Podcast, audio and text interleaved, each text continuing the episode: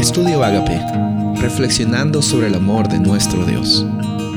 El título de hoy es El sábado, Génesis 2, 2 y 3. Y acabó Dios en el día séptimo la obra que hizo, y reposó el día séptimo de toda obra que hizo. Y bendijo Dios al día séptimo y lo santificó, porque en él reposó de toda la obra que había hecho en la creación. Es interesante ver que ni bien se termina la creación, eh, Dios también instituye una, una oportunidad para descansar, para reposar, como Él también reposó, no porque estaba cansado, sino porque nos estaba mostrando que la forma de vivir con abundancia no consiste solo en hacer y en hacer y en hacer, sino también en recibir, en recibir. Nuestra vida y especialmente nuestra vida en el área espiritual consiste en recibir el amor de Dios. Eh, en nuestra vida, incluso en el día a día, consiste en recibir las oportunidades que, vemos en las experiencias, en las relaciones que tenemos con las personas también.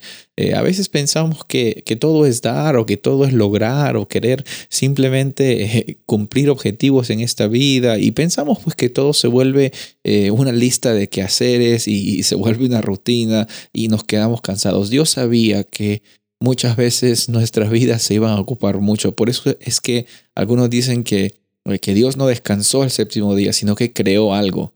Bueno, e, es una metáfora. Dios creó este tiempo este tiempo especial para que tú y yo podamos descansar. Dios creó este espacio eh, eh, después de la creación de este planeta para que el ser humano tenga la oportunidad de reenfocarse, de darle gracias a Dios, de recibir ese amor y, meditar en ese en esa iniciativa de un Dios que nos da propósito y nos da la oportunidad de estar aquí en este mundo con mucha abundancia. Por eso es que el sábado no llegan a ser reglas que, tenemos que cumplir, que si no las cumplimos Dios nos va a mirar mal, y si Dios nos mira mal no vamos a ir al cielo. Eh, no, el sábado no consiste en, en, Dios mirándonos qué cosas hacemos bien o mal. No, el sábado es un encuentro con nuestro Padre Celestial. Es una oportunidad para que tú y yo podamos eh, descansar de nuestras actividades en la semana y, reconocer de que hay un Dios que, creó, hay un Dios también que nos salva, hay un Dios que nos redime